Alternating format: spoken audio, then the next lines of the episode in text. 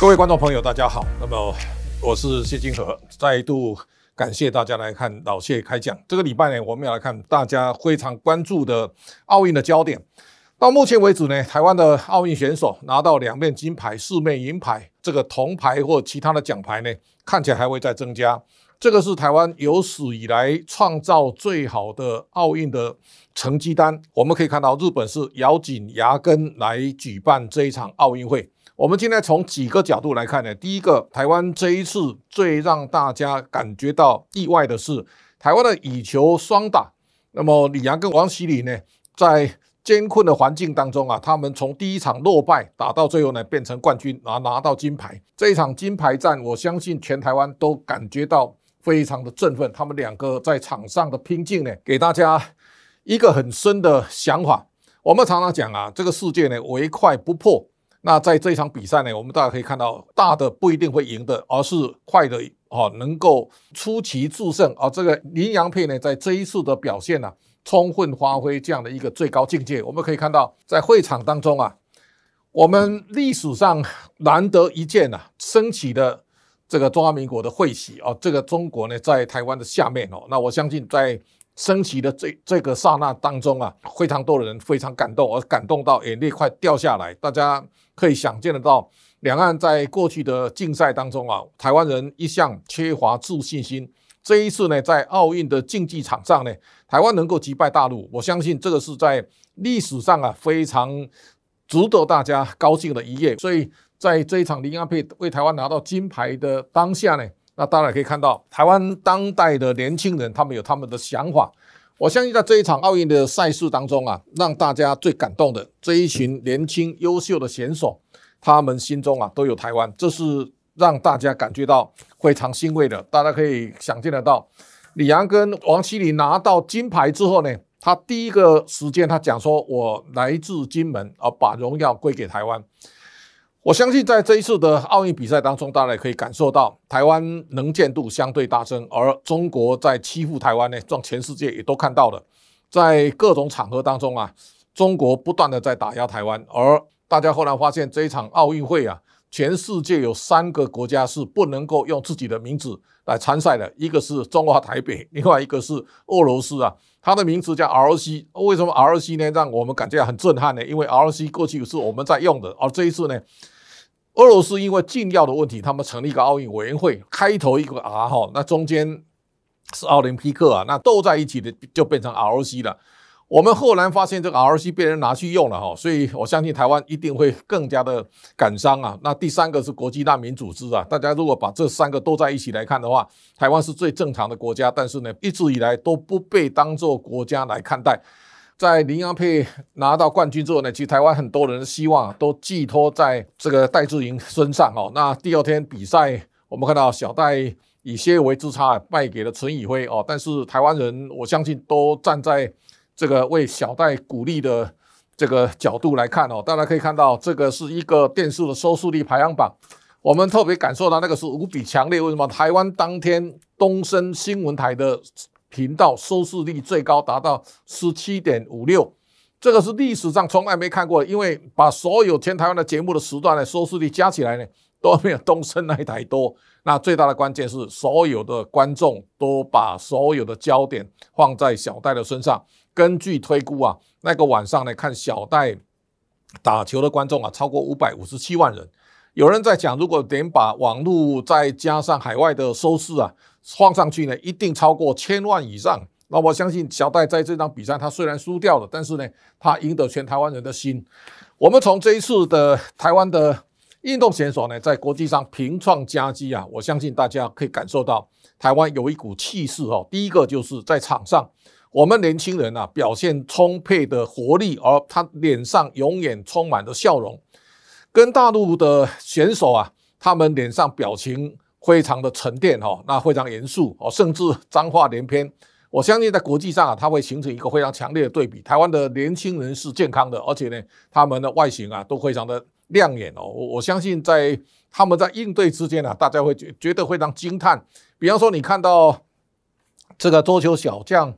林昀儒呢，在跟大陆的这个桌球的霸主在打了一场，他小输之后呢，有人要他评价黄振东，他说我哪有这个资格去评价对方啊？他非常的谦虚啊，即便打到团体赛之后呢，他跟德国这次铜牌的得主呢，那么他相拥在一起呢，感受到大家彼此的这种敬重跟爱意。我相信这是台湾的选手在国际竞赛当中啊，我们非常难得得到国际上大家对台湾的友谊。我们看到日本的选手。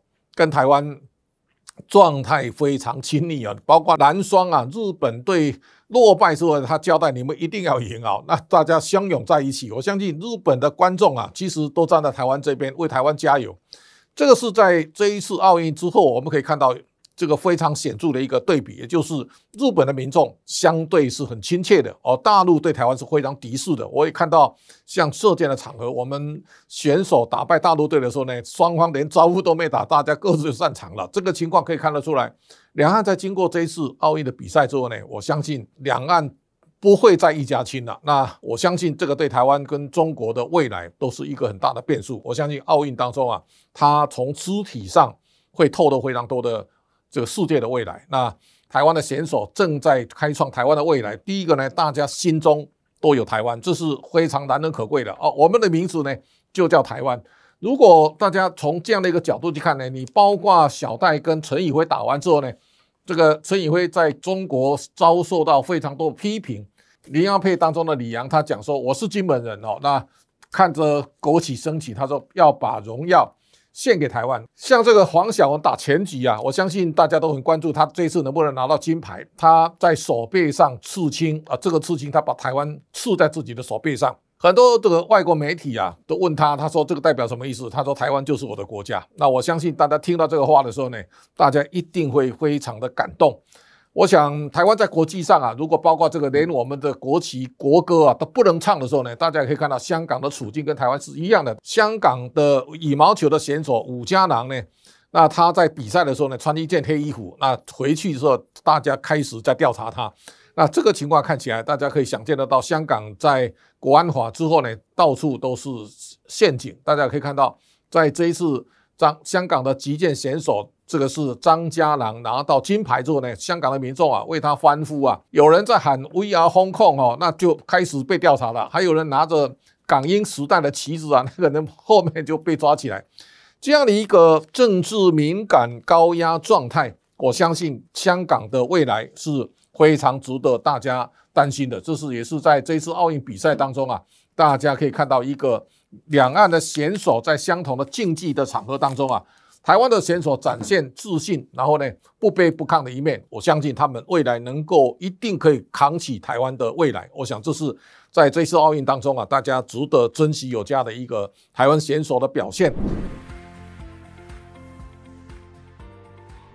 那我们可以回来，日本为什么要办奥运？你知道日本为了这次奥运呢，它本来是二零二零年就要办的，那么因为疫情爆发，日本顺延一年。那现在疫情还没结束呢，但日本照样要办。在这个奥运举办的时候呢，大家可以看到日本的这个奥运财务大臣，那他感受到日本这次可能会亏空四兆五千亿日币，那他个人压力沉重，跑到浅草的电车站呢卧轨自杀，那个是震惊去日日本的社会。哦，不久之后呢。这个原来奥运的主席呢，孙喜朗呢，他说奥运大奥运委员会啊，二十四个女生有五个啊，开会的时间会拖得很长。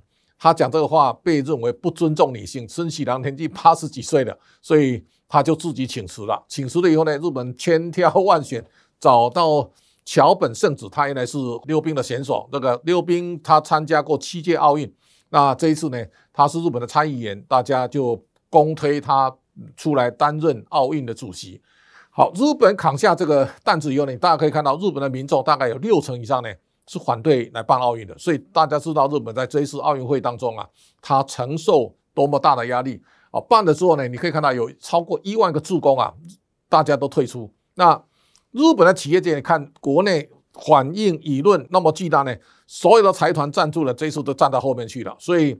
日本是咬紧牙根啊来办奥运，好，那我们可以看到这一次的奥运跟一九六四年日本举办奥运有异曲同工之妙，所以今天我稍微花点时间跟大家来看看奥运会的历史，在过去一百年当中有几个奥运会是影响历史非常深远的发展。第一个是在一九三六年的柏林奥运，希特勒在一九三三年呢打败了威玛政权，那么拿到德国的执政。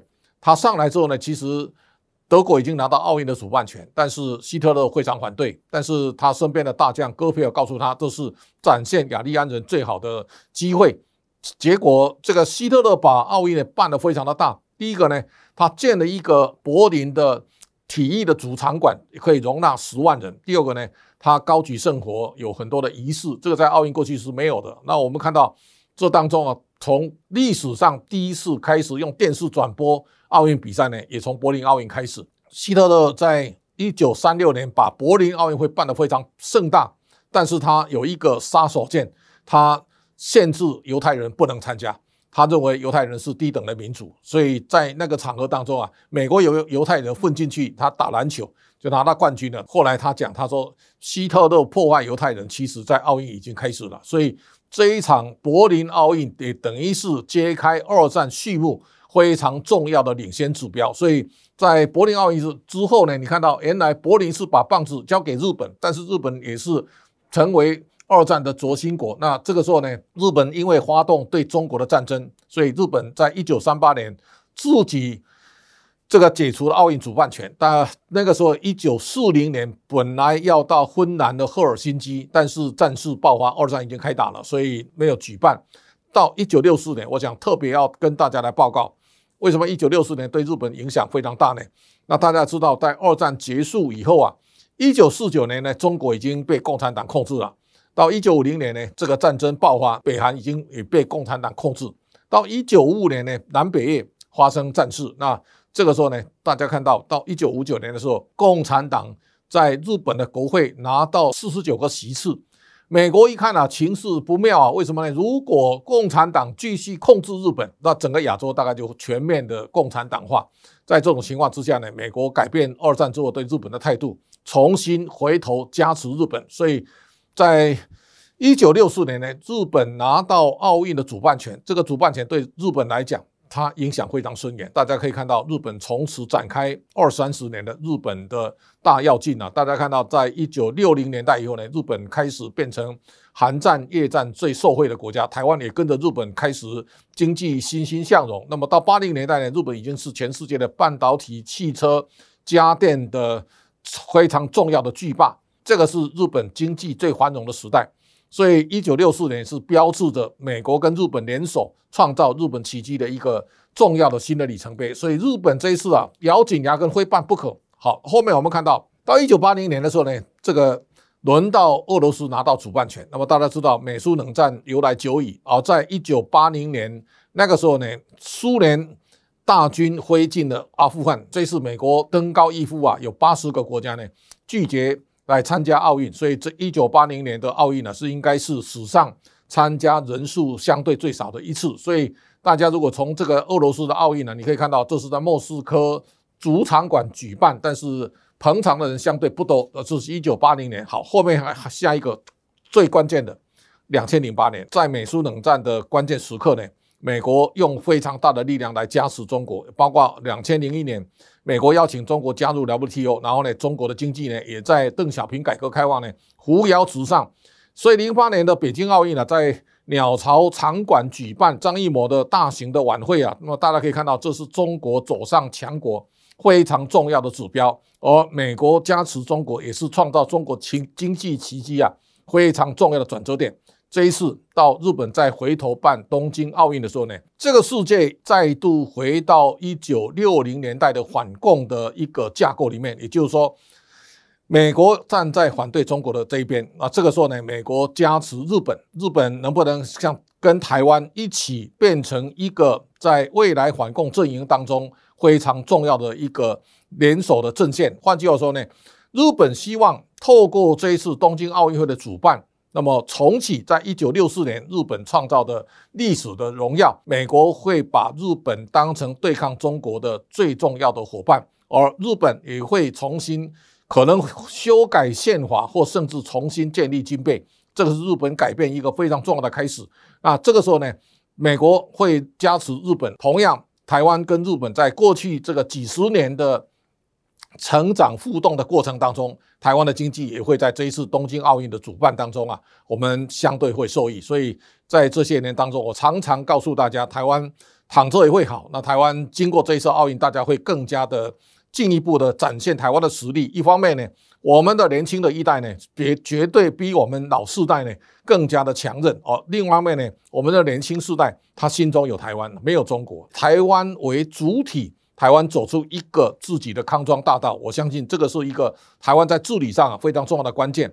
那么以目前两岸的一个紧张的情势来看呢，大家这一次在奥运当中啊，啊大家也可以发现，我们很多的艺人，包括小 S 哦，包括蔡依林呢，都被成猎巫的对象，这是不可思议的。换句话说呢，台湾没有一个人会认为小 S 呢是台独。那但是我们很多艺人在这一次。这个台湾的奥运选手表现非常好的过程当中，他脸书稍微发文一下，马上会变成大家猎巫的对象。那我想这样的一个两岸发展的情势啊，绝对是很不健康的。换句话说呢，从这一次奥运当中啊，大家一定要一个重新的认知，台湾当然是一个国家。如果台湾不是国家，台湾绝对没有明天。那我们如果以两千三百万人为主体，重新创造一个大家共同认知的一个。图腾，那把台湾当成自己的家，台湾是一个国家治理的一个最好的一个单位啊。我们从这个地方出发，我相信奥运会带给台湾新的开展的完全不一样的未来啊。我想这是今天要跟大家来报告的一个非常重要的观点啊。感谢大家的观赏，也同时请大家要记得订阅财讯啊，财讯周年庆有优惠，谢谢大家。今天就到这边结束，下周见。